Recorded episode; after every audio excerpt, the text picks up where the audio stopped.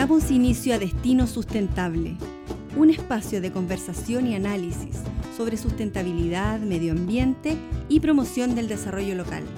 Abordaremos noticias e iniciativas que rescatan el valor del patrimonio cultural y natural de la región de los ríos. Desde el corazón de la selva patagónica, aquí comienza Destino Sustentable. Presenta Reserva Biológica Huilo Huilo. Conduce Manuel Pino Toro. Cada vez más, Chile apuesta por el uso de energías renovables y las razones son variadas. Se trata de energías limpias, inagotables y crecientemente competitivas. Se diferencian de los combustibles fósiles principalmente en su diversidad, abundancia y potencial de aprovechamiento en cualquier parte del planeta, pero sobre todo en que no producen gases de efecto invernadero causantes del cambio climático. Los últimos 10 años han sido significativos en el desarrollo de energías limpias en Chile. En 2011 se tenía una capacidad instalada de 540 megawatts. Hoy la cifra ha aumentado más de 10 veces. En 2019 bordeó los 6.000 megawatts, suficientes para el consumo anual de alrededor de 2.800.000 casas. La meta de Chile era tener una capacidad de generación instalada en las plantas de energías renovables no convencionales equivalentes al 20% de la matriz energética del país en 2025, pero ese número se logró a finales del año pasado. ¿Cuáles son las causantes de esa importante buena noticia? Las respuestas las comenzamos a conocer ahora con nuestros invitados de hoy. Carlos Finat, director ejecutivo de la Asociación Chilena de Energías Renovables y Almacenamiento, ACERA. ¿Cómo estás, Carlos? Muy bien, Manuel, gracias por la invitación. También está en línea Eduardo Neira, coordinador del área de territorio de la Reserva Biológica Huilo Huilo. ¿Cómo te va, Eduardo? Hola, muy bien, Manuel, muchas gracias por la invitación. También está en línea Claudio Huepe Minoletti, director del Centro de Energía y Desarrollo Sustentable de la Universidad Diego Portales. ¿Cómo estás, Claudio? Muy bien, gracias, muchas gracias por la invitación. Gracias por participar en este programa y comenzamos con Carlos, con algo fundamental. ¿Qué tipos de energías renovables existen en Chile, Carlos? Tenemos una gran ventaja, Manuel, y es que en Chile existen todas las fuentes primarias de energía renovable. Tenemos viento, sol, eh, agua para generación hidroeléctrica, tenemos producción de biomasa, tal vez no mucha cantidad, pero la tenemos, y por supuesto tenemos geotermia y tenemos grandes costas para que cuando el día de mañana esa tecnología esté disponible podamos utilizarla. Es decir, tenemos realmente una gran eh, reserva de energía, somos un país muy rico en energía. ¿ah? La energía eléctrica que se podría generar con las fuentes que están identificadas hasta el momento podría abastecer más de 60 veces la actual demanda de energía eléctrica de Chile. ¿Y en qué etapa del desarrollo de energías eh, renovables estamos? Eh, usando una terminología que utiliza eh, la Organización Internacional de Energía Renovable, podríamos decir que estamos en fase 2, es decir, somos un país que está avanzado, si bien no ha llegado ¿verdad? a tener un desarrollo ya estable y de altísima penetración de energía renovable. Ah, hoy día eh, ya el 20 por cerca del 20% de la energía eléctrica se genera con fuentes renovables. Por, por darte un ejemplo de lo que significa esto es que eh, en la hora, las 13 horas del día 30 de agosto, la participación de energías renovables no convencionales en el sistema era casi el 50%.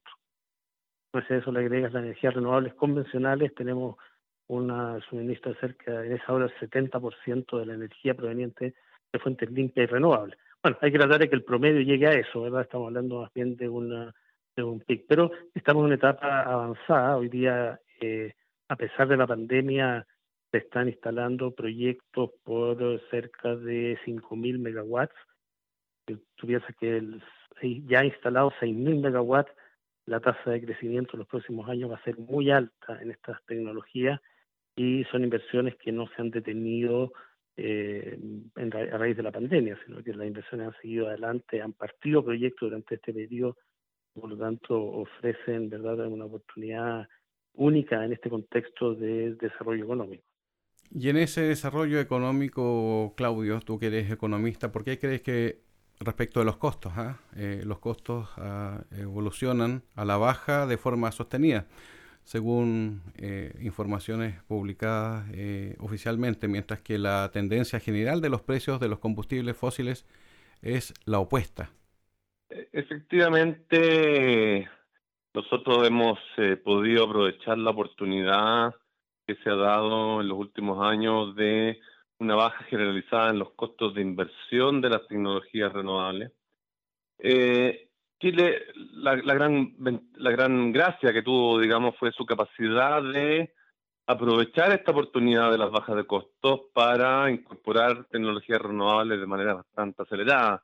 Hay que recordar que, tú que llevamos cerca de 20%, hasta hace solamente 10 o 12 años atrás, la expectativa de 10% ya parecía ambiciosa y sin embargo hemos superado con creces esa, esa, esa, esa cantidad de generación. Por lo tanto, desde el punto de vista económico, nosotros hemos sido bastante hábiles para generar las condiciones para que las inversiones se realicen y que por lo tanto se puedan aprovechar estas energías al máximo. Al menos desde el punto de vista de gran escala, yo creo que lo, lo que está quizás pendiente es avanzar mucho más en la potencial de más pequeña escala, digamos, para que las personas y pequeñas comunidades también puedan tener acceso a las energías renovables. Como las mini centrales de pasada. Por ejemplo, que son opciones eh, que pueden ser de diferentes escalas, algunas pequeñas y que son una gran oportunidad para muchas comunidades. Vamos a conocer una experiencia con Eduardo que se está desarrollando en la región de los ríos, pero quisiera preguntarte también, Claudio, eh, sobre los efectos económicos de la transición hacia un sistema energético basado en las eh, tecnologías renovables. ¿Cuáles son esos efectos, crees tú? Una mirada de mediano y largo plazo, ¿ah? Desde, desde nuestra perspectiva, una de las cosas más importantes obviamente es que dejamos de ser tan dependientes de los cambios en precios de combustibles que se dan a nivel internacional. Nosotros, por supuesto, somos muy dependientes aún para cosas como, por ejemplo, transporte, donde evidentemente el 99% del transporte todavía es básicamente basado en combustibles fósiles. Pero no, nos libera de eso, nos da la oportunidad de tener recursos autóctonos y nos da también la oportunidad, en el fondo, de eh, tener bajos costos para nuestra generación y además generación limpia, digamos, que es una oportunidad también desde el punto de vista económico, por cuanto nosotros aquello que exportamos y que genera y se genera con energía eléctrica o que requiere energía eléctrica como un insumo, evidentemente si puede hacerse con energía limpia, eso también es una ventaja para el país. Eduardo, hablaba de la experiencia que ustedes están desarrollando ahí en la Reserva Biológica Willow Willow, la central de pasada Truful. ¿En qué consiste ese proyecto? Bueno, primero mencionarte que acá en la reserva, además de eh, energía eléctrica eh, en base a mini centrales, también utilizamos biomasa como, como fuente de energía eh, de calefacción principalmente y, y también petróleo. La, meta que tenemos es eh, en el futuro tener ojalá la menor cantidad de, combustible fósil y tender a tener energía más limpia. El proyecto Tuful eh, nace por la necesidad de contar con energía, mayor cantidad de energía, porque el, a nivel local el, el complejo de lo que es turismo Willow Willow eh, está demandando un poco más de energía y la mejor forma, y siguiendo la línea de trabajo de, de Willow Willow con su objetivo, misión, es tener una energía limpia. Entonces, e, estas centrales de, paso son perfectos para poder operar eh, a escala pequeña, eh, tal como lo mencionaba Claudio, estamos hablando de un proyecto pequeño de menos de 3 megas, eh, actualmente en esta zona hay dos mini centrales que son muy antiguas, de los años 50 eh, aproximadamente, que en conjunto eh, generan un poco más, un poco menos de un mega. Entonces, con, el, con el desarrollo y el progreso se requiere un poco más de energía y estamos pensando en continuar con energías renovables no convencionales como, como lo es una central de paz. ¿Y en qué etapa del proyecto se encuentran? Es una experiencia bastante larga, digamos, eh, desde que partió hasta ahora. Estamos en la última etapa del proyecto. Eh, actualmente se están probando todo lo que es la, sala de máquinas, ¿no es cierto? Que es donde está el cerebro un poco del, del, del de esta central. Y esta última etapa esperamos tener eh, resultados con marcha blanca y todo eh, el primer trimestre del próximo año. ¿Y cuál es el impacto que va a tener en la comunidad local la implementación de este proyecto, Eduardo? Me refiero a la comunidad de Neltume, donde estás tú ahora, a Puerto Fuy, a Panguipulli en general. Para que Claudio y, Carlos entiendan, y nuestros auditores también, el contexto, Neltume tiene alrededor de 4.000 habitantes. Eh, y Puerto Fuy, que está muy cerca, a 6 kilómetros de distancia, en general tienen, eh, son como alrededor de 4.500 a 5.000 personas. Ahí depende de la fuente el, el número en realidad. Em, y eh, mucha, la gente de Neltume se, tiene una APR, ¿no es cierto? Y se abastece de, agua eh, potable a, partir de un estero, eh, que, es el, que, también forma parte o es de donde va a funcionar esta mini central. Em, entonces, al principio, como es normal, la, comunidad estaba un poco inquieta por el impacto que podría tener este proyecto en básicamente en, el suministro de agua potable.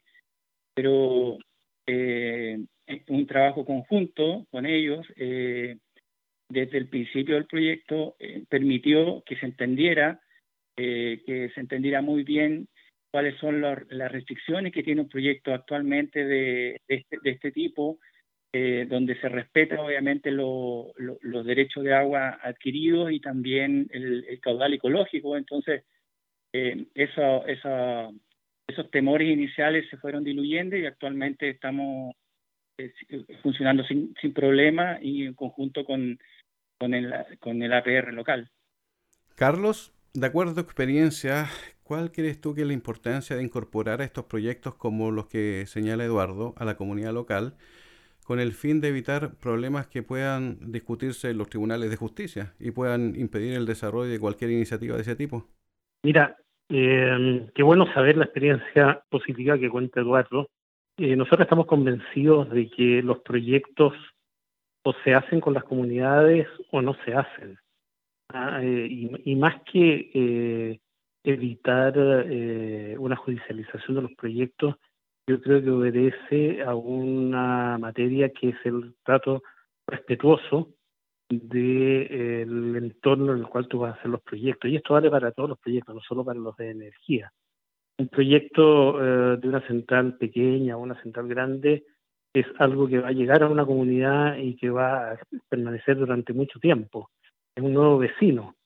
Y creemos que cuando uno llega a un lugar como nuevo vecino, tiene que ser respetuoso de los vecinos que ya existen ahí y eh, llegar a los acuerdos necesarios para que la actividad que vayas a desarrollar eh, sea eh, aceptada, ¿verdad? Por, y, y sea respetuoso con las cosas que estaban antes que tú llegaras.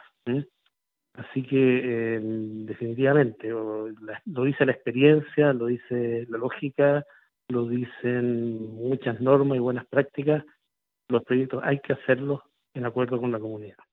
Tú lo decías al principio de forma general y en eso quiero indagar un poquito más respecto del desarrollo de estas energías limpias que es imprescindible, ¿no es cierto?, para combatir el cambio climático y, limitar sus efectos. ¿Cuáles son las razones? Bueno, las energías renovables no convencionales tienen el atributo, ¿verdad?, de que a escala humana primero son infinitas, no se van a agotar la fuerza de los vientos, ¿verdad? Las mareas o el sol a la escala humana. Podemos hablar de millones de años y van a permanecer realmente parecidas si es que no eh, dañamos el mundo de forma irreversible con el cambio climático. Por otro lado, eh, y ahí está su principal fortaleza, son energías que no tienen emisiones de materiales que sean contaminantes o que uh, sean materiales que aporten al cambio climático a diferencia de los combustibles fósiles que tienen emisiones de un gas, ¿verdad? Que es el dióxido de carbono, CO2, que es el principal causante de efecto invernadero y causa a su vez el calentamiento de la Tierra. Entonces, todo el gas CO2 que está acumulado por razones históricas que seguimos produciendo lleva a la Tierra en una ruta de calentamiento que tiene el efecto verdad de alza del nivel de los mares, efecto de los cambios climáticos locales, eh, causa que los eventos de lluvia sean menos pero más intensos, en general eh, una lista grande de riesgos que en Chile se han manifestado a través de situaciones de aluviones, por ejemplo, ¿verdad? O eh, una situación de incendios casi descontrolada, eh, en parte alimentada por una alta temperatura ambiente. Entonces, las energías renovables no convencionales no, no, emiten estos gases y al reemplazar generación mediante carbón, que sí es un gran emisor, el principal emisor en el sector eléctrico a nivel mundial, o eh, el gas natural que también emite, emite que la mitad de lo que emite el carbón por las mismas unidades de energía, ¿verdad? Va uh, reduciendo las emisiones y es lo que Chile se ha planteado como meta país. Chile tiene como meta llegar a emisiones netas cero en el año 2050, que pareciera ser un plazo largo, pero en realidad podemos decir que son apenas 30 años. Claudio, y en términos económicos, ¿qué tan distante estamos de reducir completamente la dependencia energética? Hay varias etapas que hay que, eh, digamos, cubrir para el tema de, por así decirlo, dejar de depender de combustibles fósiles y poder comprar, confiar completamente en nuestra energía autóctona. Una de esas, por supuesto, es que hay un conjunto de centrales que ya están operando desde hace muchos años y que uno no puede llegar y apagar de un día hacia, para otro, digamos, tiene que haber un cierto proceso.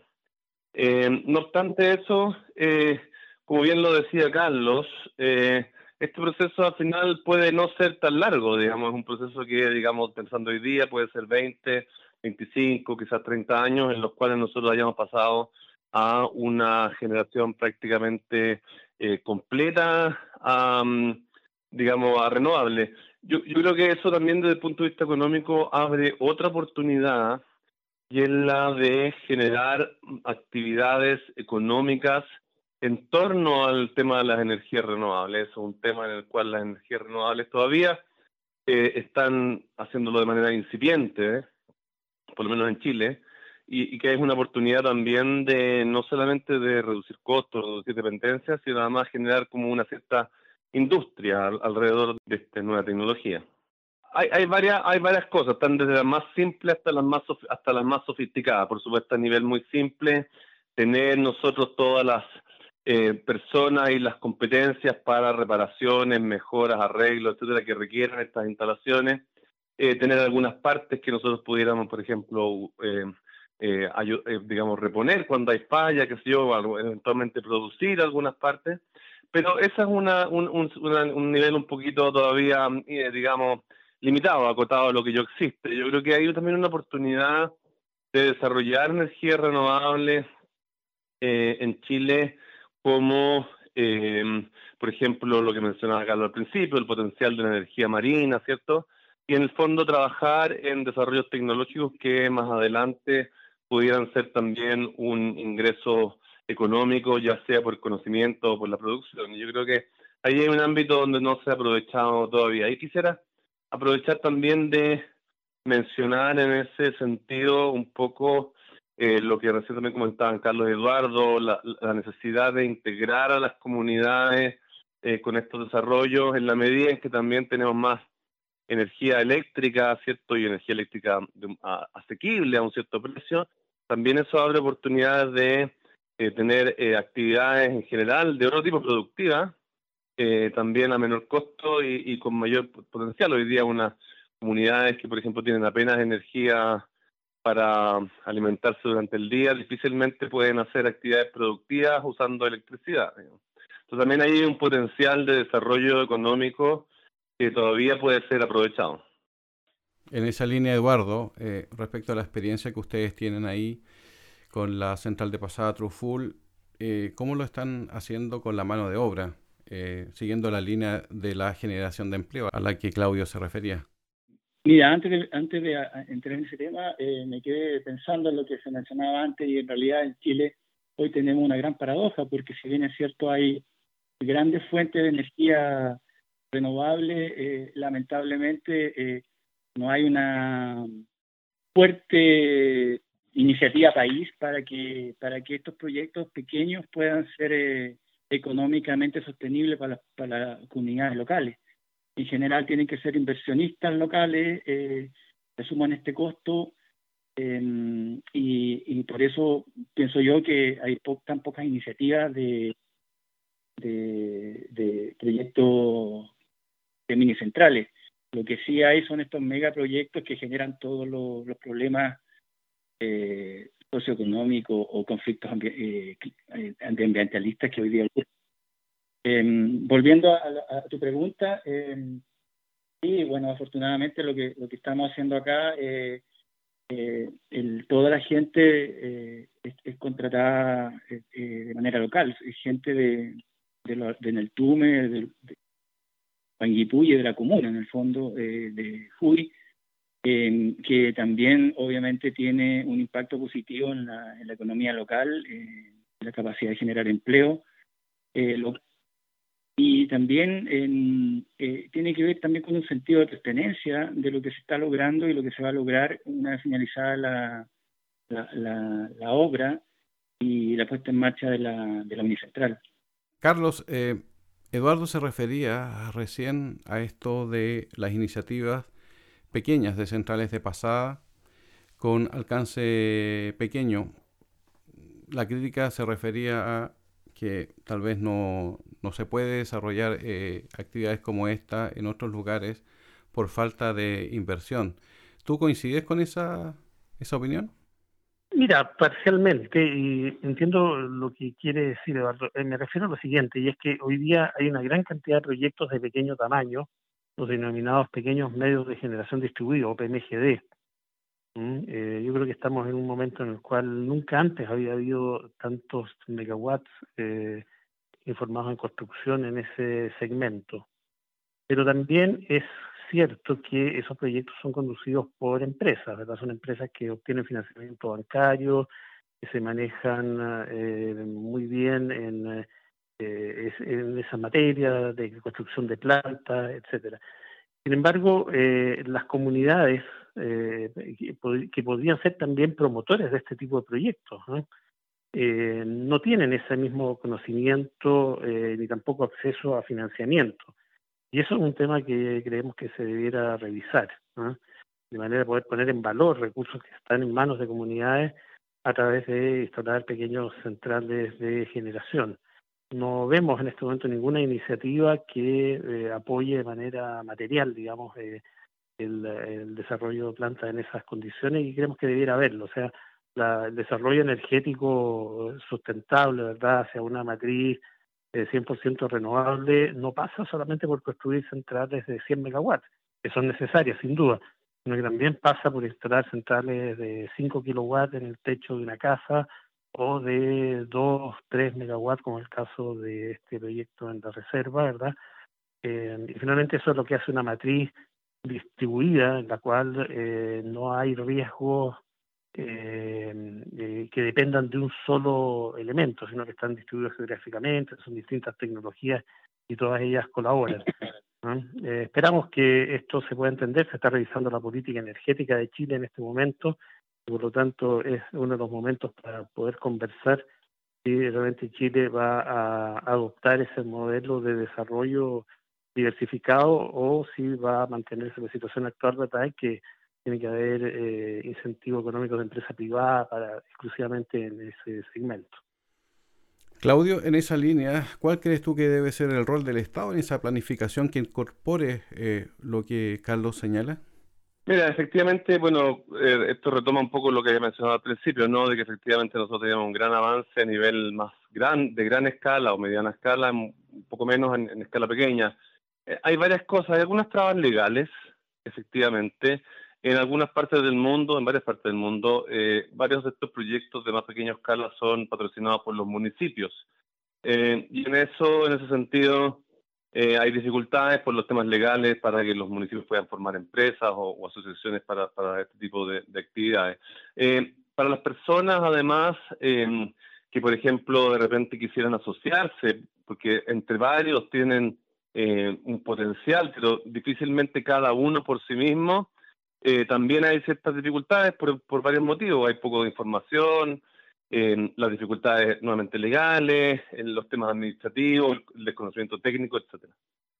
Ahí la experiencia internacional en general lo que muestra es que el Estado tiene un rol muy, muy importante que jugar, en no solo generando la información necesaria, sino articulando eh, regulaciones que hagan más simple que grupos pequeños de personas, individuos, se asocien, trabajen conjuntamente y desarrollen eh, proyectos, porque muchas veces, por ejemplo, eh, gran parte del costo es la transmisión, digamos, llegar a un lugar donde uno quiere llegar, bueno, si se pueden juntar varios proyectos, evidentemente hay una ventaja, hay una economía de escala.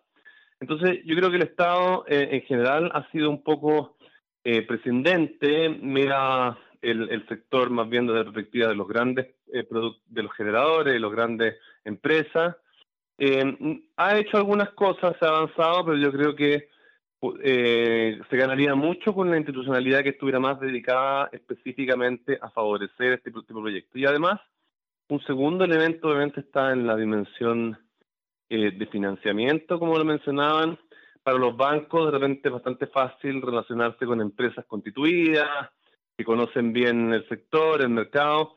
Más difícil cuando tienen que relacionarse con personas individuales em, que desconocen tanto el sector, los mismos bancos muchas veces desconocen algunos aspectos del sector entonces hay una serie de dimensiones donde tanto las reglas como la acción directa del Estado podrían mejorar mucho la capacidad de generar estos pequeños proyectos.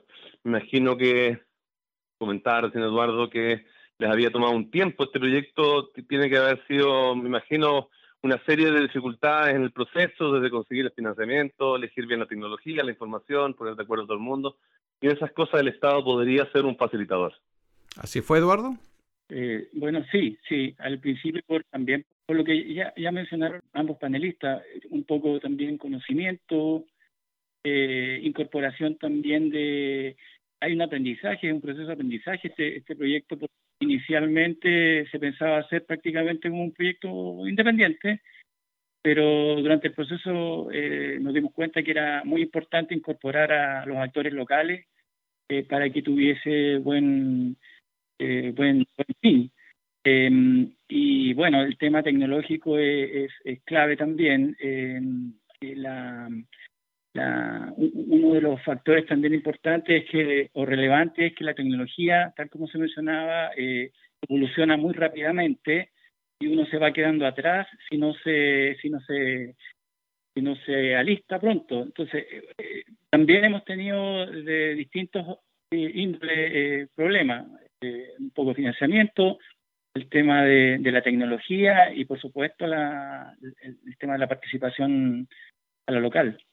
¿Y la gente local cómo ha tomado esto, entendiendo de que el agua, eh, según me comentabas antes de esta entrevista, que va a generar, ¿no es cierto? Esta energía se va a tomar del río Fu y va a pasar por una bocatoma y luego se va a producir esta energía.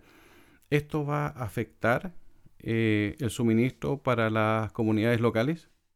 Tal como lo mencioné al principio, eh, claro, existía cierta, mm, había cierta desconfianza porque no, la gente no conocía el proyecto. Entonces, una, una actividad relevante, muy importante, es entregar el máximo de información a la comunidad de lo que significa el proyecto y en distintas intensidades, de distintas formas, eh, lo más ampliamente posible, aunque parezca reiterativo, para evitar eh, y derribar los mitos que se generan eh, en base a proyectos, porque de pronto la gente dimensiona o compara un proyecto de una mini central, lo compara con estos grandes proyectos como, como Hidroaicén y en realidad son, son completamente distintas una escala casi sideral lo que cuando uno trata de comparar estos dos proyectos. Y eso hay que hacerlo entender también y educar a, a la comunidad sobre, sobre, sobre esto.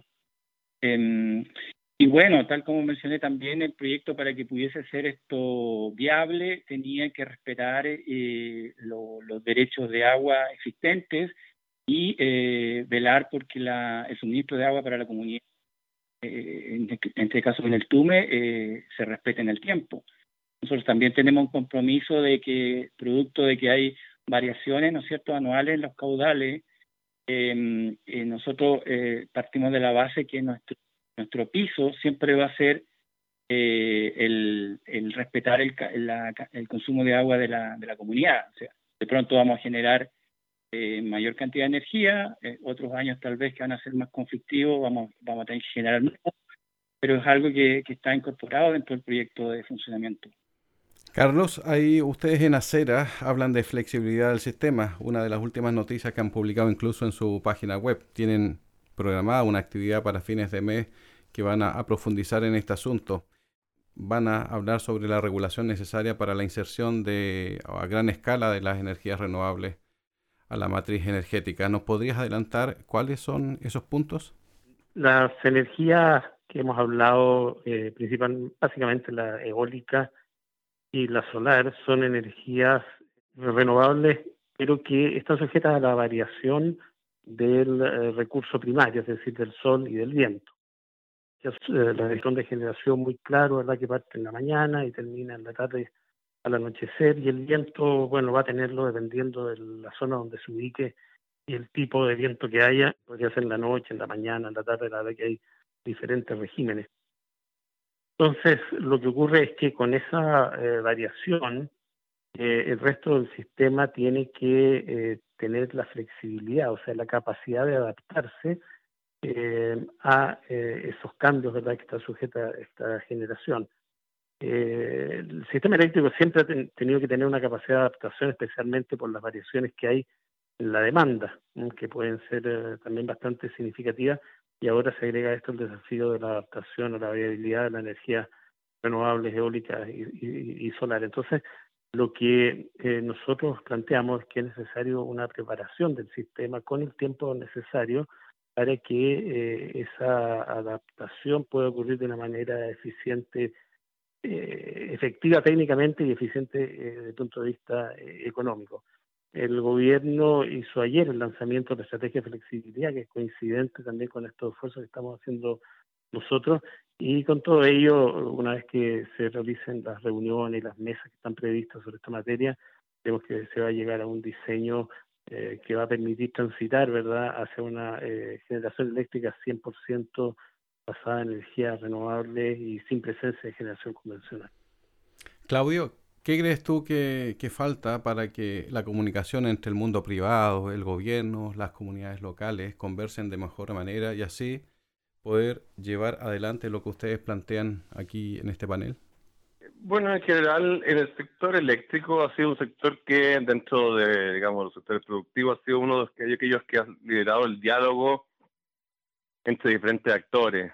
Eh, estamos hablando de generadores, obviamente consumidores, los transmisores, los agentes interesados y en general ha sido un, sector bastante proactivo en eso. Lo que falta eh, o, lo que viene más bien es que en la medida en que haya más de esta generación, como mencionaba Carlos, que es variable, en la medida en que la demanda se vuelva cada vez más sofisticada, eh, en la medida en que empecemos a tener usos eléctricos en otros ámbitos también, por ejemplo, mayores en transporte o cosas así, eh, el sistema completo va a tener que volverse más sofisticado.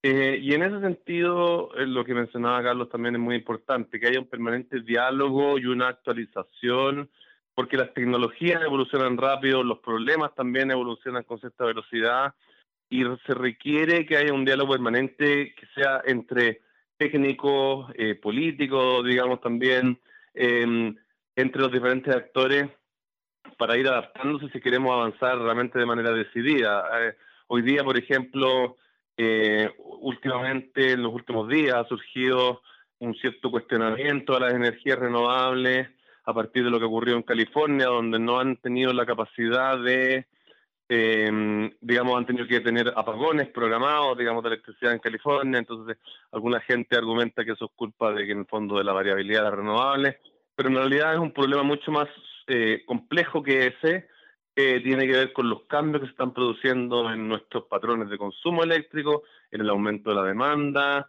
tiene que ver obviamente con la manera en que gestionamos transmisión, distribución y la capacidad también de trabajar a nivel local. Por eso es tan importante el desarrollo también de proyectos de pequeña escala que eh, apoyen, soporten y sean otro elemento importante de nuestro sistema eléctrico en general y no solo pensar siempre en las soluciones de gran escala. Aquí va a haber que tener una variedad de herramientas desde eficiencia energética, gestión de demanda, como mencionaba Carlos, en fin, y todas esas cosas van a requerir, eh, eso es, digamos, parte de lo que se llama la flexibilidad, que todos tengamos un sistema que nos podamos eh, incorporar esta, esta complejidad y gestionarla adecuadamente. Gracias, Claudio. Y se nos fue el tiempo. Yo le quiero agradecer a los tres por esta interesante conversación y esperemos que Chile siga apostando por el uso de energías limpias. Gracias, Manuel. Muchas gracias por la invitación. Manuel, por la invitación. Llega a su fin la presente edición de Destino Sustentable, un espacio de conversación y análisis sobre sustentabilidad, medio ambiente y promoción del desarrollo local. Nos encontramos pronto desde el corazón de la selva patagónica en un nuevo capítulo de Destino Sustentable.